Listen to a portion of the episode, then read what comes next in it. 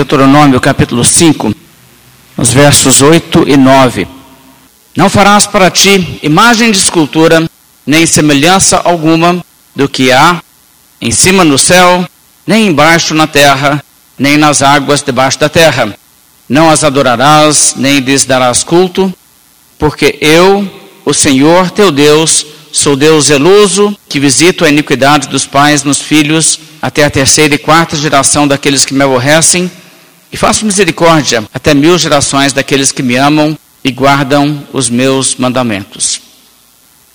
Hoje nós vamos falar sobre o segundo mandamento. Agora, existe alguma controvérsia sobre qual seja o segundo mandamento. Se você observar a lista de dez mandamentos, conforme você encontra por aí, você vai encontrar uma formulação que coloca da seguinte ordem os mandamentos. Isso aqui é a forma que é apresentado no Catecismo da Igreja Católica, conforme o site da Canção Nova, diz assim: Amar a Deus sobre todas as coisas é o primeiro mandamento. O segundo, não tomar o santo nome em vão, seu santo nome guardar domingos e festas de guarda, terceiro, honrar pai e mãe, não matar, não pecar contra a castidade, não furtar, não levantar falso testemunho, não desejar a mulher do próximo, não cobiçar as coisas alheias.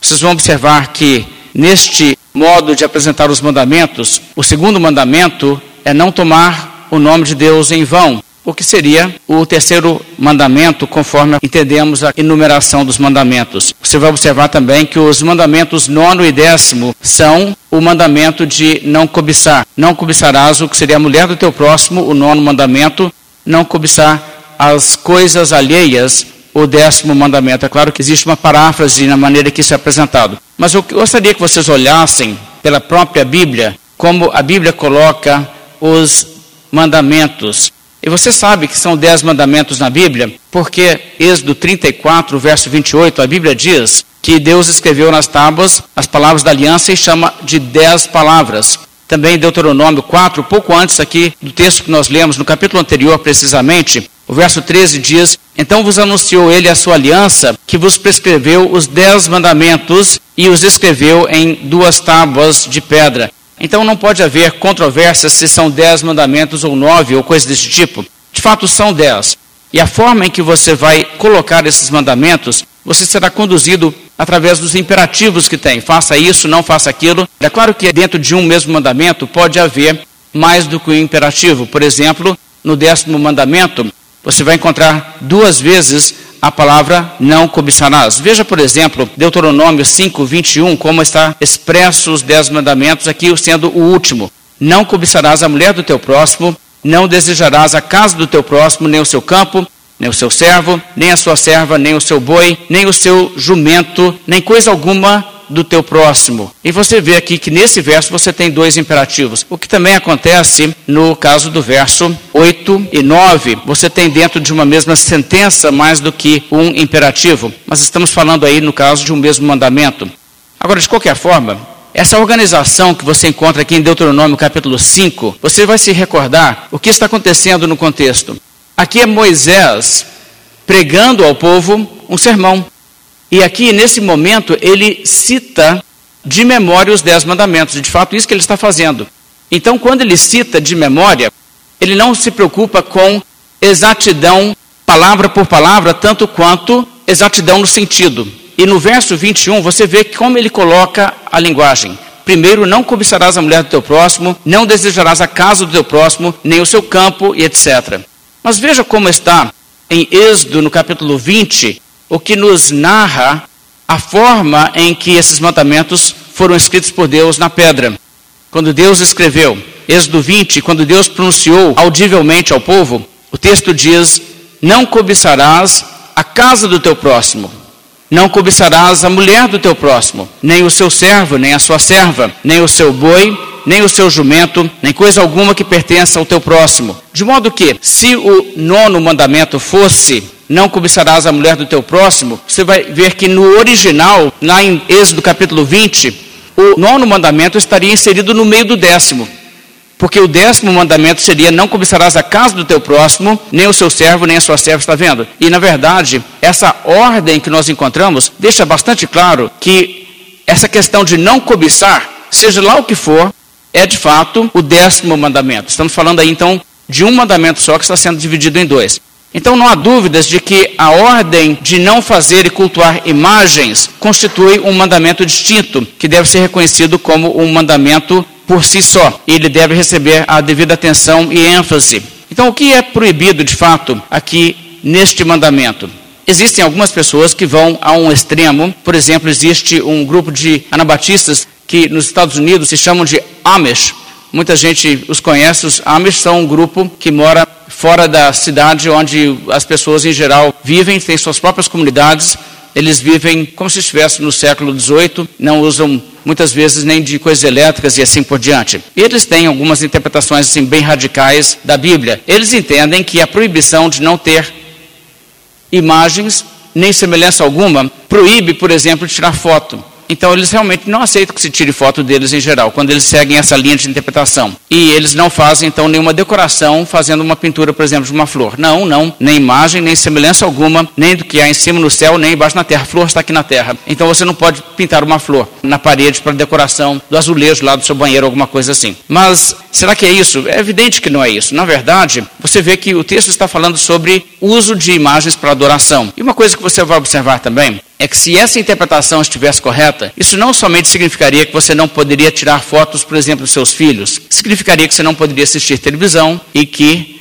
você não poderia fazer um raio-x quando você tem suspeita de alguma fratura, você não poderia fazer uma ressonância magnética, porque tudo isso é gerar imagem. Agora, claro, pessoas dificilmente vão nessa direção, apesar de que de vez em quando você ouve alguma coisa assim, né? Temos ouvido às vezes casos de pessoas que falam o seguinte: é, mas será que televisão pode? O pessoal fala, não, a imagem não está boa, mas não pode ter imagem. Mas você vê que isso é uma simploriedade, não é realmente uma coisa que está tentando entender o texto bíblico. A própria Bíblia interpreta a Bíblia e mostra o que ela significa. De forma alguma, a Bíblia contra representações artísticas, como aquelas que foram usadas até mesmo em determinados casos pelo povo de Deus que o Velho Testamento registra. Mas Levítico 26, verso 1 diz: não fareis para vós outros ídolos, nem vos levantareis imagem de escultura, nem coluna, nem poreis pedra com figuras na vossa terra, para vos inclinardes a ela.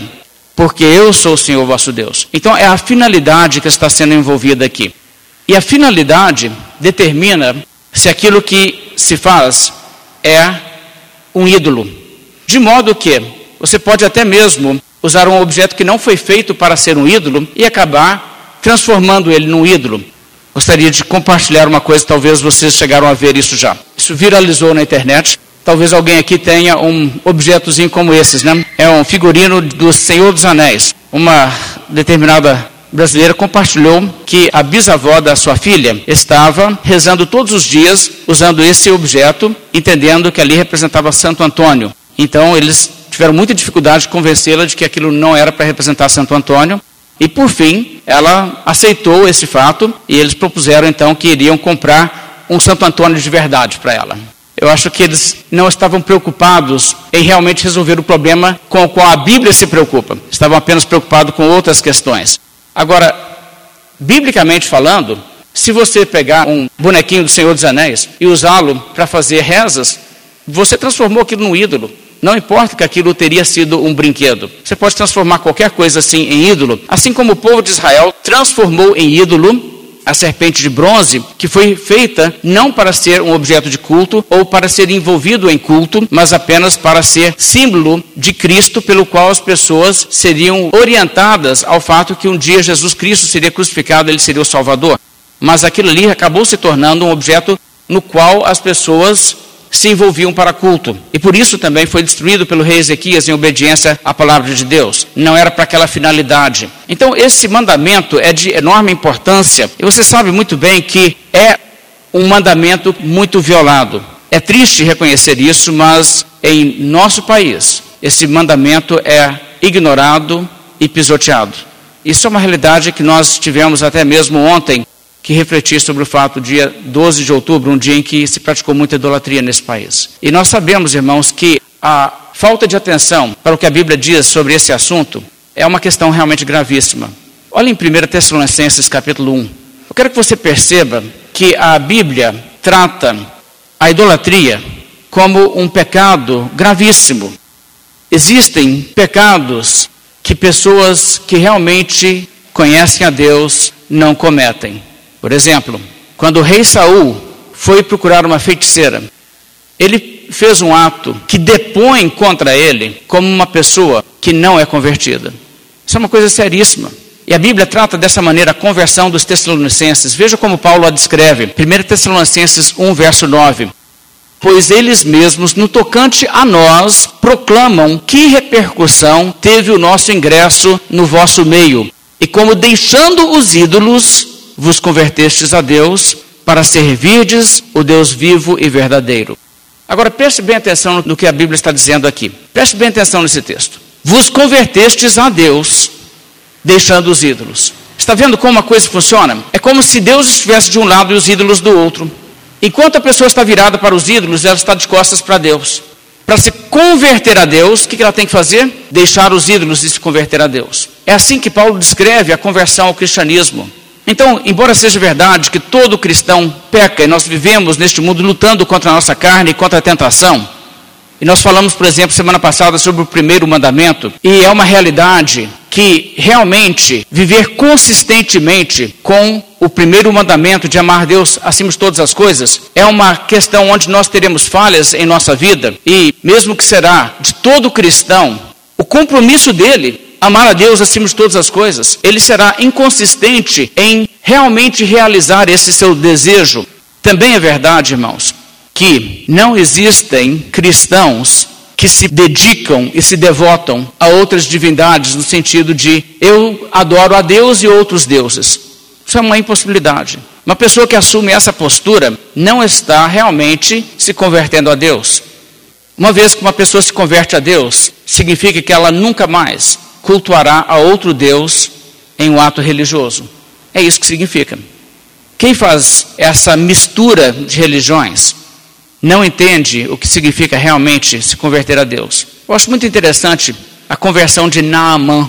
Se você se lembra de Naamã, aquele general da Síria que foi até Israel, foi curado de sua lepra, e ele disse: Nunca mais oferecerá este teu servo holocausto nem sacrifício a outros deuses, senão ao Senhor. E é isso que se converter a Deus. E é isso que é deixar tudo mais e fazer de Deus o seu Deus. Naamã deixou de ser um idólatra no sentido técnico da palavra. Ele aqui jura que nunca mais faria nenhuma oferenda, nenhuma prece, nenhuma forma de culto a qualquer outro que não fosse o Senhor, o Deus de Israel. E isso é requisito básico para que uma pessoa possa ser considerada uma pessoa convertida a Deus. Agora, esse fato era muito bem entendido entre os primeiros cristãos, nos primeiros séculos de cristianismo. O fato que eles não aceitavam imagens de nenhum tipo era evidente, porque, em primeiro lugar, nós adoramos é a Deus. E Deus não se retrata por imagens, não se pode retratar a natureza divina.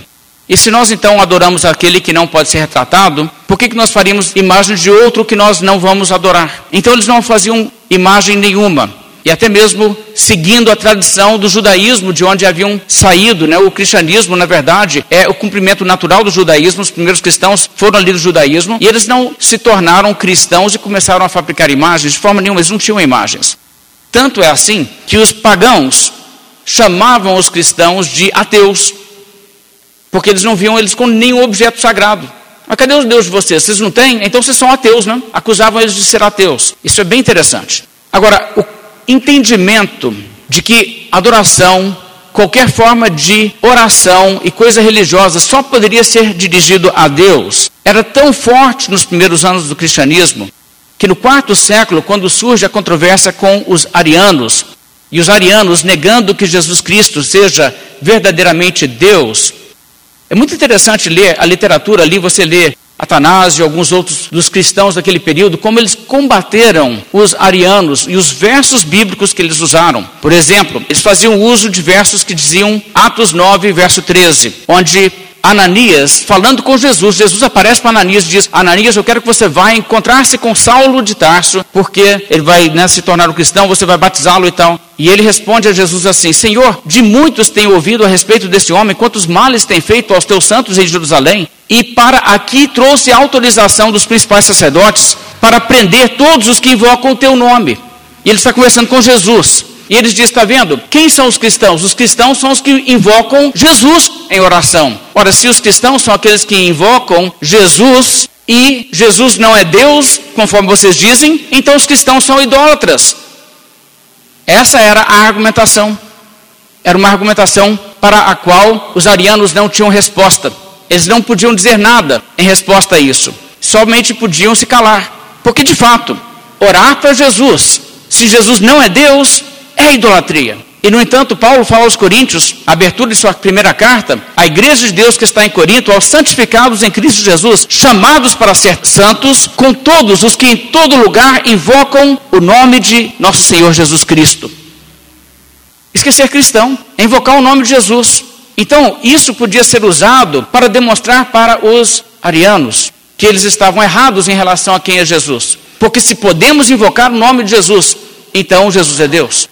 Os louvores e a exaltação de Jesus também, você encontra, por exemplo, em Apocalipse. Escute que cena, esse é capítulo 5 de Apocalipse, a partir do verso 11. Vi e ouvi uma voz de muitos anjos ao redor do trono, dos seres viventes e dos anciãos, cujo número era de milhões, de milhões e milhares de milhares, proclamando em grande voz: Digno é o cordeiro que foi morto de receber o poder e riqueza e sabedoria e força e honra e glória e louvor então ouvi que toda criatura que há no céu e sobre a terra e debaixo da terra e sobre o mar e tudo o que neles há estava dizendo: Aquele que está sentado no trono e ao Cordeiro seja o louvor e a honra e a glória e o domínio pelos séculos dos séculos. E ali então eles podiam mostrar isso na Bíblia e dizer: se Jesus Cristo é digno de receber louvor, se ele é digno de receber glória, de receber essa honra, de receber tudo isso, é porque Jesus Cristo é Deus. Então isso é muito interessante porque ninguém estava retrucando ali naquele momento dizendo: não, não, claro que não. Tem muitos outros além de Jesus que nós invocamos em oração, tem muitos outros além de Jesus que nós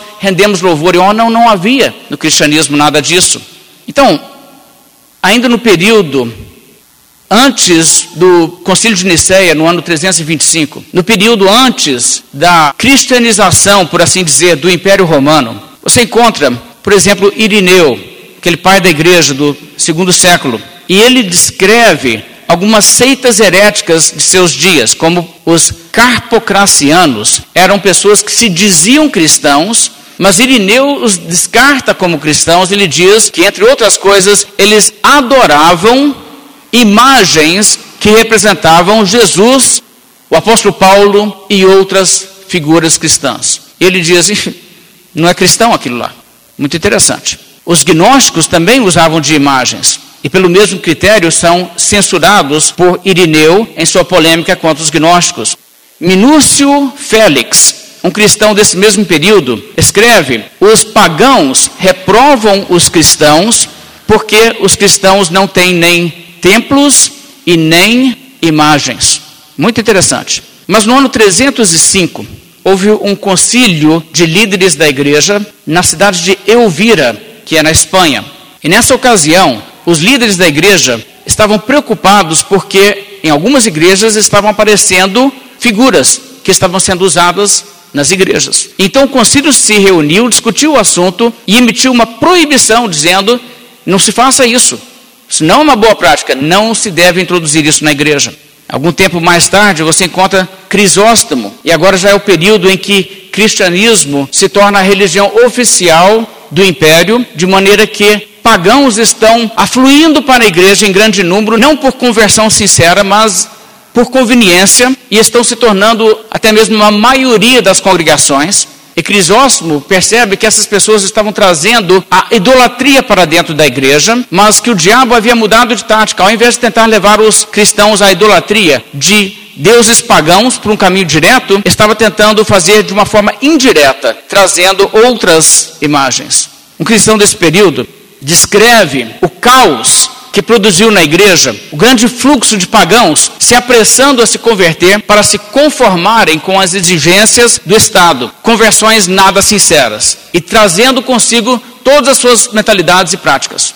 Ouça o que ele disse. Todas as formas de adivinhação ainda mantêm o seu prestígio entre esses cristãos recentes, mesmo depois que pessoas mais criteriosas dentre os pagãos já passaram a tratar esse tipo de idolatria com desprezo.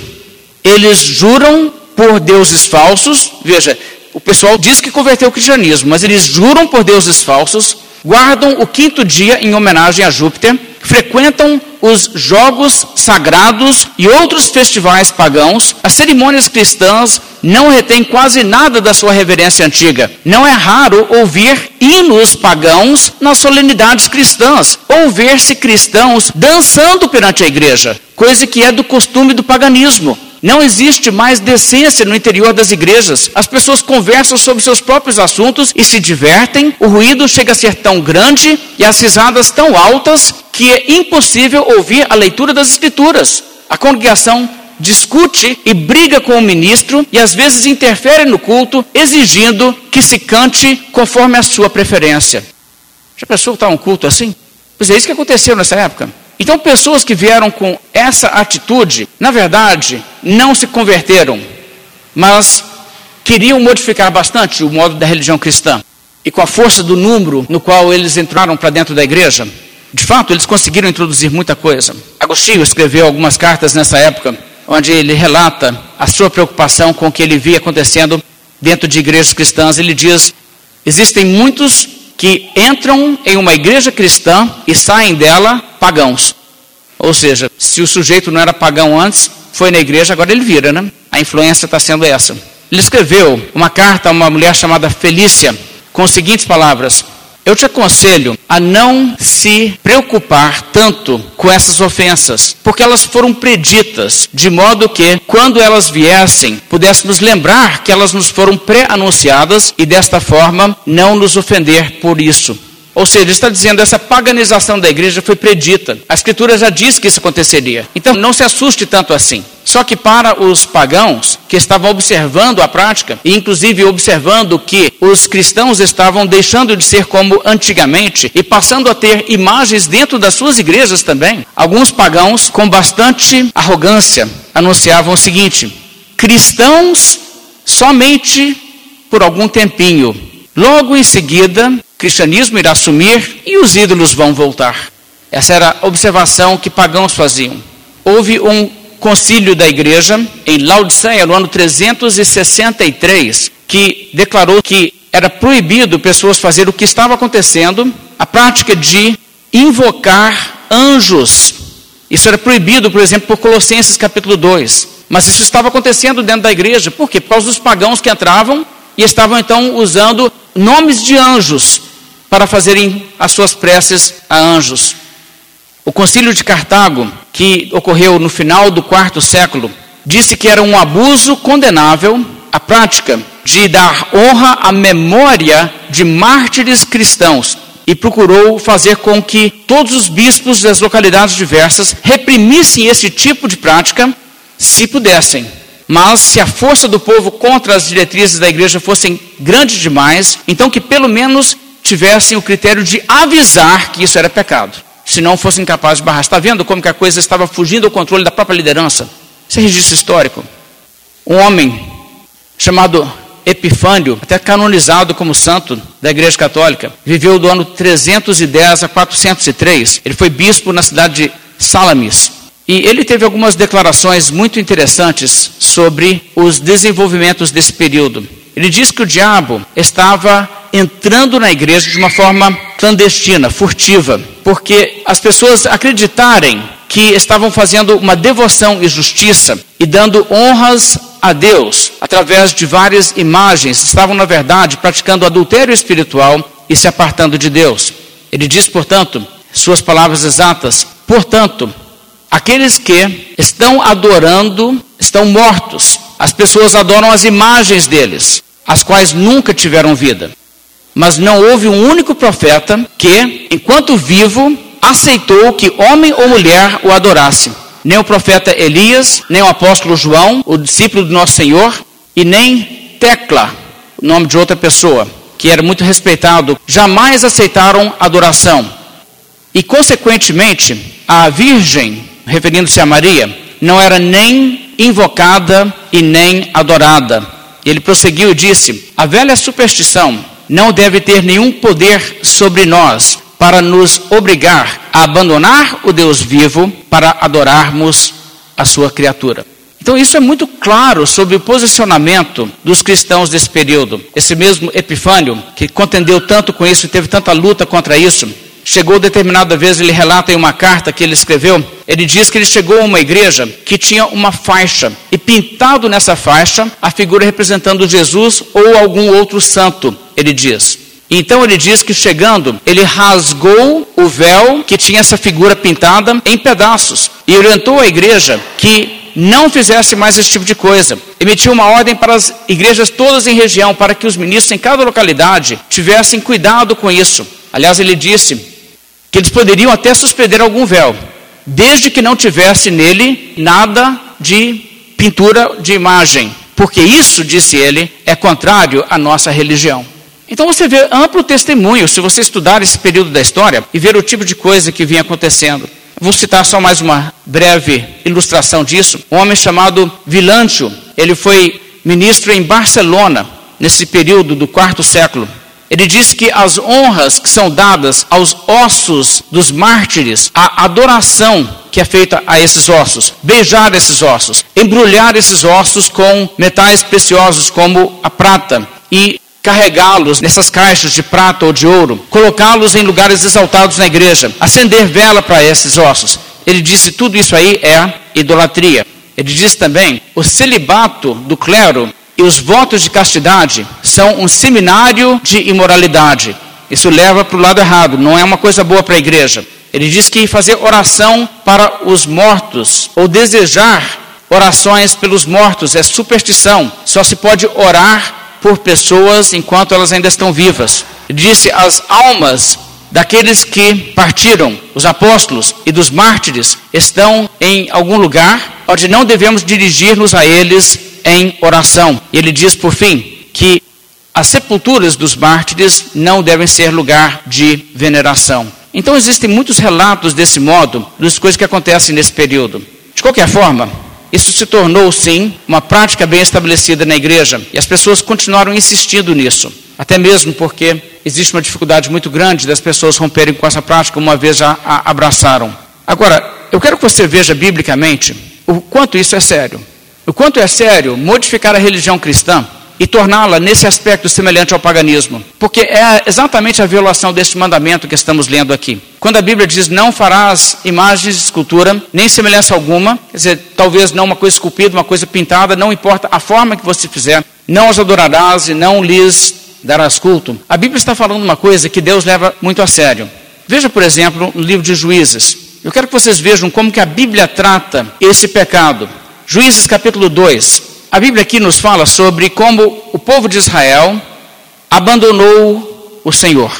Juízes 2, o verso 11, a Bíblia diz: Então fizeram os filhos de Israel o que era mal perante o Senhor, pois serviram aos Balaíns. Aqui então são imagens de Baal. Se envolveram com o culto de Baal. Veja então o verso 12: Deixaram o Senhor, Deus de seus pais, que os tirara da terra do Egito, e foram-se após outros deuses, dentre os deuses das gentes que havia ao redor deles, e os adoraram e provocaram o Senhor a ira.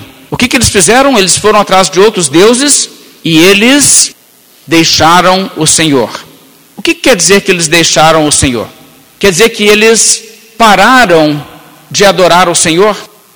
Num certo sentido, mas não no sentido do que eles achavam. Para Deus eles pararam de adorá-lo, mas na cabeça deles, eles somaram eles colocaram juntamente com a adoração do Senhor, a adoração de outras divindades. E isso é muito claro. Se você ler, por exemplo, o que acontece no livro de Juízes, você encontra pessoas ali que fizeram imagens para cultuar ao Senhor, uma casa de ídolos, mas eles estavam adorando ao Senhor.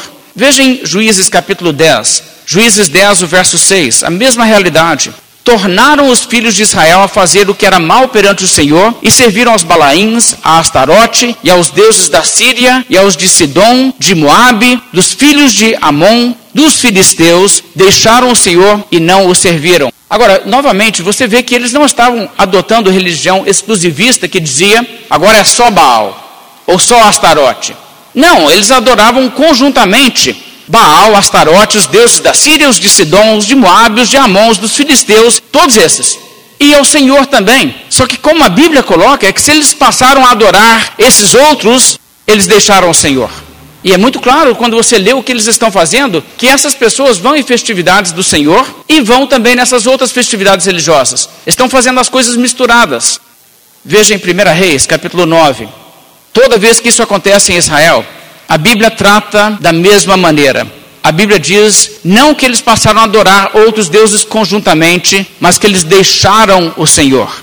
1 Reis 9, o verso 9, a Bíblia diz assim: Responder-se-lhe-á porque deixaram o Senhor seu Deus, que tirou da terra do Egito seus pais, e se apegaram a outros deuses e os adoraram e os serviram. Por isso trouxe o Senhor sobre eles todo este mal. Veja, o castigo de Deus sobre eles foi exatamente por conta do fato que eles deixaram o Senhor.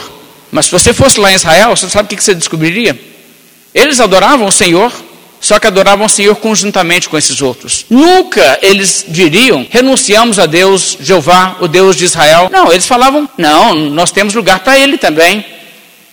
Só que, ao fazerem assim, a descrição bíblica disso é, na realidade, eles abandonaram o Senhor. Eu quero que vocês vejam então um quadro exato do que estava acontecendo. Veja em Jeremias capítulo 7.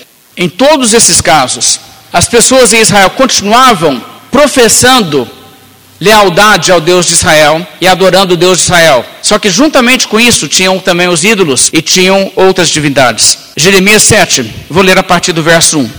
Palavra que da parte do Senhor foi dita a Jeremias: Põe-te à porta da casa do Senhor e proclama ali esta palavra. E dize: Ouvi a palavra do Senhor, todos de Judá. Vós, os que entrais por estas portas para adorardes ao Senhor, Assim diz o Senhor dos Exércitos, o Deus de Israel: Emendai os vossos caminhos e as vossas obras, e eu vos farei habitar neste lugar. Não confieis em palavras falsas, dizendo: Templo do Senhor, templo do Senhor, templo do Senhor é este. Mas, se deveras emendardes os vossos caminhos e as vossas obras, se deveras praticardes a justiça, cada um com seu próximo, se não oprimirdes o estrangeiro e o órfão e a viúva, nem derramardes sangue inocente neste lugar, nem andardes após outros deuses para vosso mal, eu vos farei habitar neste lugar, na terra que dei aos vossos pais, desde os tempos antigos e para sempre. Agora eu quero que você reflita sobre esse texto. Aqui no verso 6, o final do verso diz: Nem andardes após outros deuses para vosso próprio mal. Deus está reprovando o povo porque eles andavam atrás de outros deuses. Mas o que eles estavam fazendo ali no templo de Israel? Porque Deus orienta Jeremias a ir aonde? A porta do templo. E ele chega então na porta do templo e com quem que ele conversa? Observe no final do verso 2. Ouvi a palavra do Senhor todos vós de Judá, vós os que entrais por estas portas para adorardes ao Senhor. Está vendo? Era um culto misto. Não é que eles tinham falado assim, ah, Deus de Israel não queremos saber dele não, troquei de Deus. Não, na cabeça deles, eles têm o Deus de Israel também, cultuam o Deus de Israel também, mas eles colocam esses outros deuses. O que, que Deus acha de tudo isso? Veja o verso 8: Eis que vós confiais em palavras falsas, que para nada vos aproveitam. Que é isso? Furtais e matais, cometeis adultério e jurais falsamente, queimais incenso a Baal e andais após outros deuses que não conheceis, e depois vindes e vos pondes diante de mim nesta casa que se chama pelo meu nome e dizeis: estamos salvos? Sim, só para continuardes a praticar estas abominações? Será esta casa que se chama pelo meu nome um covil de salteadores aos vossos olhos? Eis que eu, eu mesmo vi isto, diz o Senhor. Ou seja, Deus está dizendo: essa mistura que vocês estão fazendo, depois vocês ainda querem vir na minha casa? Vocês estão achando que minha casa é o quê? covil de salteadores? Não é assim que funciona, não. E Deus está dizendo: essa mistura de adorar a outros, além de mim, constitui a adoração de vocês totalmente inaceitável. Vocês têm os outros e não a mim. Agora vamos voltar para o capítulo 2 de Jeremias e observar como a palavra de Deus destaca esse fato: que essas pessoas que faziam isso, que diziam, estamos adorando ao Senhor, vamos ao templo do Senhor, mas também tinham outros deuses e adoravam outros. A palavra de Deus aqui trata eles como adoradores que Deus não aceita. Jeremias 2, verso 12, a Bíblia diz: Espantai-vos disto, ó céus, e horrorizai-vos, ficai estupefatos, diz o Senhor, porque dois males cometeu o meu povo. A mim me deixaram um manancial de águas vivas e cavaram cisternas rotas que não retêm as águas. Isso é o símbolo aqui para esse fato. Eles abandonaram o Deus verdadeiro e seguiram os ídolos. Mas é claro que é isso que Deus está dizendo sobre a situação. Se você perguntar para o povo de Israel, não, nós não deixamos de adorar a Deus, não. Continuamos adorando a Deus, sim. Nós vamos no templo de Deus, fazemos a Deus nossas ofertas e nossos sacrifícios e nossas orações. Só não é só exclusivamente para Deus. Então Deus está dizendo, pois então, é justamente vocês me deixaram. Veja o verso 26. Como se envergonha o ladrão quando o apanham, assim se envergonham os da casa de Israel, eles, os seus reis, os seus príncipes, seus sacerdotes, os seus profetas, que dizem a um pedaço de madeira: Tu és meu pai, e a pedra, tu me geraste. Pois me viraram as costas e não o rosto. Mas em vindo a angústia, dizem: Levanta-te e livra-nos. Onde, pois, estão os teus deuses que para ti mesmo fizeste? Eles que se levantem, se te podem livrar no tempo da tua angústia, porque os teus deuses, ó Judá, são tantos como as tuas cidades. Aqui você vê o que Deus está dizendo. Eu não aceito adoração compartilhada. Para você entender como Deus vê isso, Deus trata isso como uma pessoa casada que está praticando adultério. Ele diz: Isso é como adultério no âmbito espiritual adoração para mim é exclusiva. Se não for exclusiva, então eu não aceito. Então a escolha é sua. Você pode ser devoto exclusivamente de Deus, ou você pode ter outros a quem você se devota e perder a Deus. Você é devoto de quem? Você é devoto a alguém além de Deus? O dia que você acrescentar alguém, quem quer que seja, Deus diria: Ah, você vai ficar com ele, então, então na hora que você precisar, você fica com ele, eu estou fora. Eu não aceito dividir. E é disso que estamos falando aqui na Bíblia, irmãos. Isso é uma coisa seríssima. Agora, o quanto importa para Deus essa questão das imagens? Veja em Ezequiel, capítulo 8. Em Ezequiel, nós temos uma passagem da Escritura que retrata bem o conceito bíblico da gravidade desse pecado. Ezequiel 8, a partir do verso 5. Deus fala ao profeta e diz: Filho do homem, levanta agora os olhos para o norte. Levantei os olhos para lá, e eis que do lado norte, a porta do altar, estava esta imagem dos ciúmes à entrada.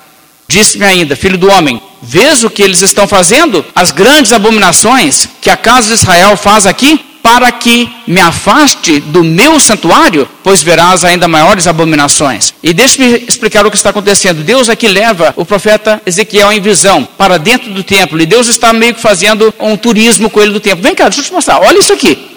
E o profeta olha, está, tá, você está vendo essa abominação aqui? E tinha ali uma imagem, a Bíblia chama a imagem dos ciúmes, que Deus diz, eu não, não aceito. A minha é essa imagem, uma coisa ou a outra. Eles tinham essa imagem lá dentro. E Deus diz, está vendo o que eles fizeram? Colocaram isso para ter o efeito de quê que Deus diz aqui? Para que me afaste do meu santuário. Deus diz, se, se vai ter isso aqui, eu vou embora. Fica então com isso aí, que não vale nada por sinal. Mas vai ficar com isso. Porque se vai ter isso, a mim não vai ter. Verso 9. Disse-me ainda, entra e vê as terríveis abominações que eles fizeram aqui. Entrei e vi, eis toda forma de répteis e de animais abomináveis e de todos os ídolos da casa de Israel, pintados na parede em todo o redor. Isso é uma coisa interessante. Sabe que a igreja ortodoxa oriental tem uma interpretação bastante estranha.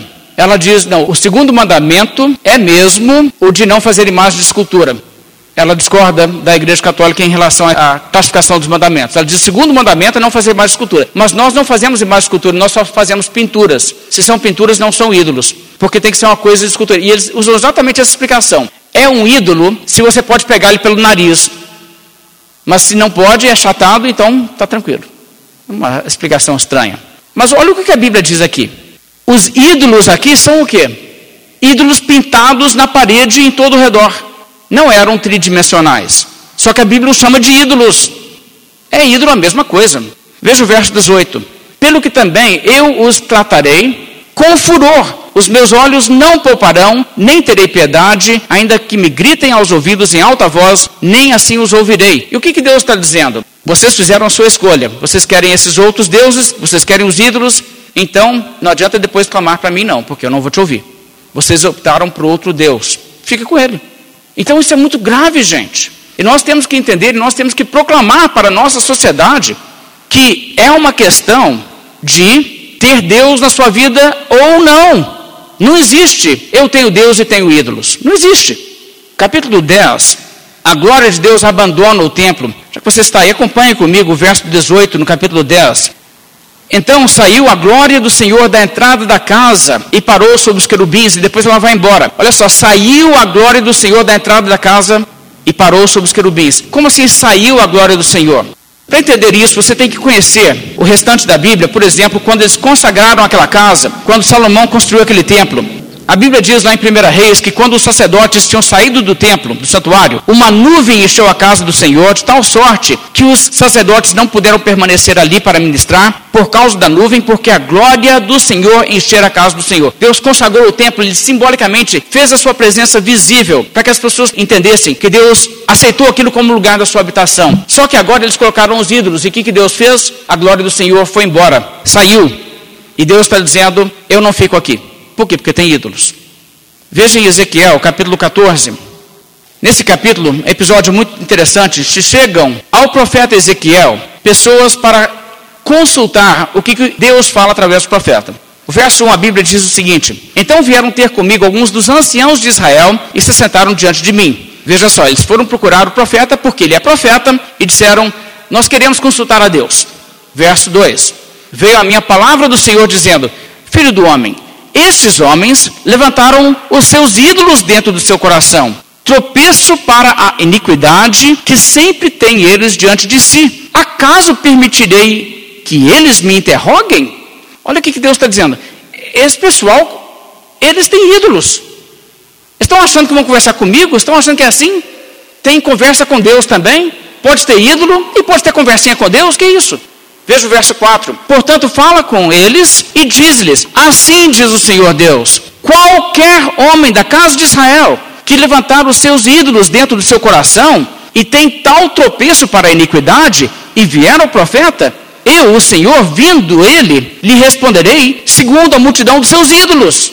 O que, isso quer dizer? O homem chega lá e fala assim: aqui fala para a gente uma palavra de Deus sobre isso. Não, só tem um assunto para tratar com você. Nós vamos tratar do assunto os seus ídolos. Não tem outro assunto para conversar com você por enquanto, até você tirar isso aí. Não tem outro assunto.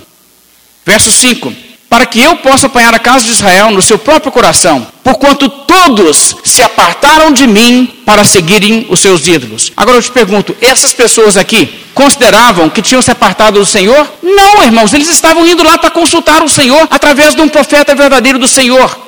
Eles consideravam que eles eram ainda adoradores do Senhor. Só que Deus diz: todos se apartaram de mim para seguirem os seus ídolos. Então, isso é uma questão gravíssima. E é importante você entender isso. Verso 6: Portanto, diz a casa de Israel: Assim diz o Senhor Deus: Convertei-vos e apartai-vos dos vossos ídolos, e dai as costas a todas as vossas abominações, porque qualquer homem da casa de Israel, ou dos estrangeiros que moram em Israel, que se alienar de mim e levantar os seus ídolos dentro do seu coração, e tiver tal tropeço para a iniquidade, e vier ao profeta para me consultar por meio dele, a esse eu, o Senhor, responderei por mim mesmo, voltarei o rosto contra o tal homem, e o farei sinal e provérbio, eliminá-lo-ei do meio do meu povo, e sabereis que eu sou o Senhor. Então, isso você percebe, é uma questão de enorme consequência e seriedade. A Bíblia não trata isso como uma coisa que um cristão pode conciliar. Cristãos lutam contra pecados, irmãos. Cristãos pecam, mas cristãos não colocam outro ser para ser adorado. Eles não usam ídolos, não usam imagens. Isso não é coisa do cristianismo. Isso é coisa que torna uma pessoa distante de Deus. Vamos olhar isso no Novo Testamento. Veja em 1 Coríntios, capítulo 10. O apóstolo Paulo fala aqui a cristãos em Corinto sobre o fato que ídolos, na verdade, não têm o poder de fazer nada com a carne se alguém sacrificar um animal a um ídolo. Não existe nada de perigoso em comer aquela carne. Se você compra a carne no mercado e aquele animal foi sacrificado para o ídolo, nem se preocupe com isso. Compra, não pergunta, leva para casa, pode comer a carne e não se preocupe porque não tem poder de fazer nada com aquele animal.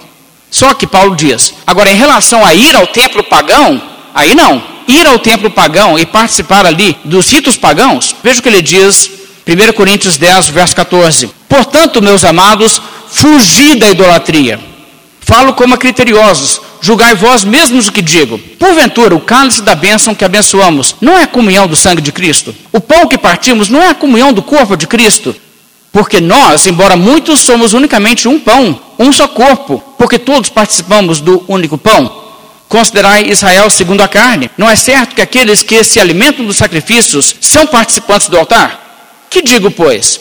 Que o sacrificado ao ídolo é alguma coisa? Ou que o próprio ídolo tem algum valor? Antes digo que as coisas que eles sacrificam é a demônios que as sacrificam e não a Deus. E eu não quero que vos torneis associados aos demônios. Não podeis beber o cálice do Senhor e o cálice dos demônios.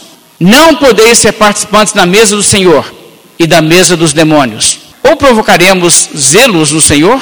Somos acaso mais fortes do que ele? O que o apóstolo Paulo aqui está dizendo é que, sob hipótese alguma, um cristão poderia ir ao templo pagão e participar ali daqueles banquetes que eles faziam, onde eles comiam carne sacrificada a ídolos, porque ele diz: olha, assim como existem implicações espirituais, você ir na igreja participar da ceia, ou existem implicações espirituais você ir no templo judaico e participar ali, levando o animal para ser sacrificado. Ele diz: você vai no templo pagão e você participa ali de algum ritual com eles, o que, que você está fazendo? Você está, de fato, se tornando associado com aquela prática. E o que, que isso significa? O que significa é o seguinte: não podeis beber o cálice do Senhor e o cálice dos demônios. Não podeis ser participantes da mesa do Senhor e da mesa dos demônios. Você não pode misturar essas coisas, Deus não aceita. E a implicação é muito clara: se alguém se envolve em fazer isso, a pessoa se torna, de fato, rejeitada por Deus.